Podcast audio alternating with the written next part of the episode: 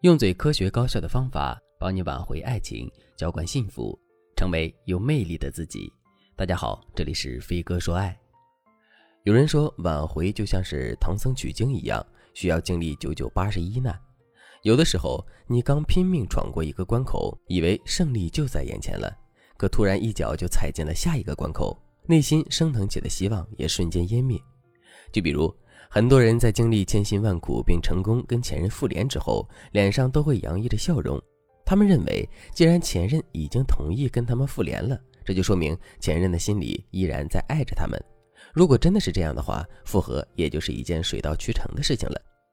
可是事实真的如此吗？当然不是。我见过太多跟前任成功复联，可复联之后不久，两个人又互相拉黑、删除对方联系方式的情况了。还有很多人，他们虽然已经跟前任复联了，可两个人之间的互动依然是少得可怜，前任对他们的态度也没有实质性的好转，复合更是遥遥无期了。为什么会出现这样的情况呢？其实这完全是因为我们高估了复联的意义。前任答应跟我们复联，这究竟代表了什么呢？这代表着前任已经有了跟我们复合的意思吗？当然不是。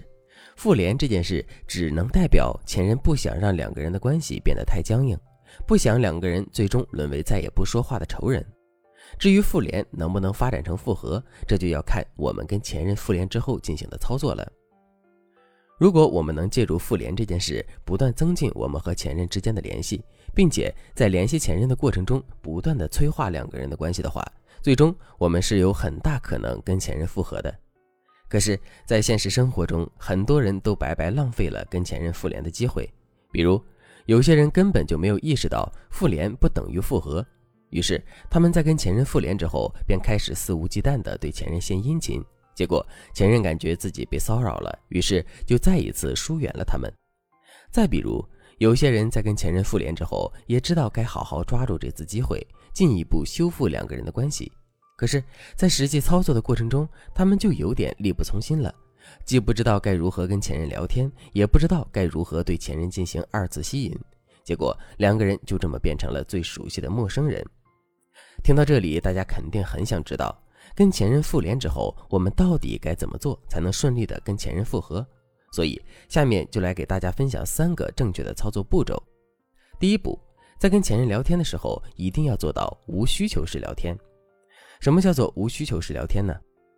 简单来说，就是我们在跟前任聊天的时候，一定不要暴露出我们想要跟他复合的意思，而是要像普通朋友一样，简简单单的跟他聊天。听到这里，可能很多姑娘会说：“老师呀，现在我跟前任的关系这么微妙，我的心里实在是没底儿，还哪有闲心思跟他普普通通的聊天呀？我都恨不得马上向他提出复合的请求，然后让他马上就答应我。”大家有这样的心情，我其实非常能够理解。可是大家一定要明白一个道理，那就是欲速则不达。一个销售一上来就给客户推销产品，然后逼着客户马上下单，请问这样的推销最终能成功吗？当然不能。那么，如果现在有一个销售，虽然他的目的也是促单，但他并没有一上来就暴露自己的目的，而是非常有耐心的向客户介绍自己的产品和服务呢？在这种情况下，客户可能听着听着自己就去下单了。其实我们的挽回也是如此，一上来就暴露出自己的目的和需求，这看似是在快速的挽回，可实际上却是在扰乱我们整个的挽回大局。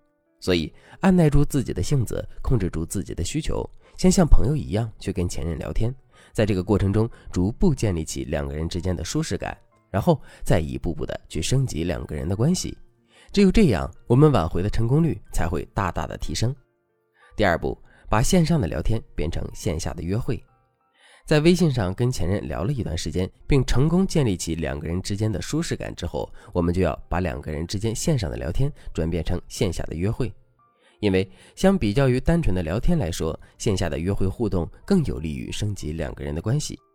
不过，我们绝对不能贸然的对前任进行邀约。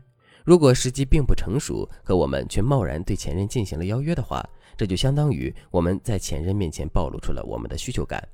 那么，我们到底该如何去判断我们邀约前任的时机到底成不成熟呢？其实，我们需要根据前任做出的反应来进行综合的判断。比如，我们可以看到前任在聊天时回复我们的速度，前任在聊天时的主动性，以及前任对两个人之间相对私密的话题的排斥度，来做出综合的判断。如果我们觉得时机成熟了，这个时候就可以开始邀约前任了。如果你实在是不知道如何判断的话，你也可以添加微信文姬零五五，文姬的全拼零五五，来获取导师的专业指导。现在问题的关键就变成了，我们到底该如何去邀约前任？直接邀约行不行呢？这么做风险太大了。如果前任拒绝了我们，那就不好收场了。所以，最好的邀约方式是，我们要对前任进行模糊邀约。所谓的模糊邀约，就是你想要前任答应你什么，你就要提前往哪个方向去引导。比如，你想让前任答应你陪你去看电影，这个时候你就可以对他说：“最近上映的某部新电影不错，朋友圈都刷屏了。”不过，说完这句话之后，我们要马上停住，不要再继续深入。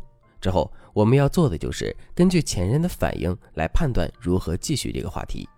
如果前任的态度不积极，我们要做的就是马上跳过这个话题。如果前任反应良好，我们则可以顺势进行邀约了。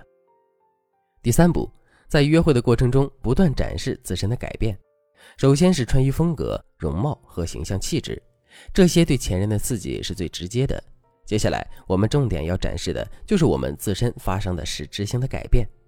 什么是实质性的改变呢？简单来说，就是前任原先看我们哪里不爽，我们就要针对性的做出改变，让他眼前一亮。这种改变的意义不仅在于改变自身，通过这些改变，前任还会觉得我们有更多的可塑性，从而对我们有更高的期望。只要我们严格按照上面的三个步骤操作，最终我们跟前任的关系肯定会更进一步的。当然了。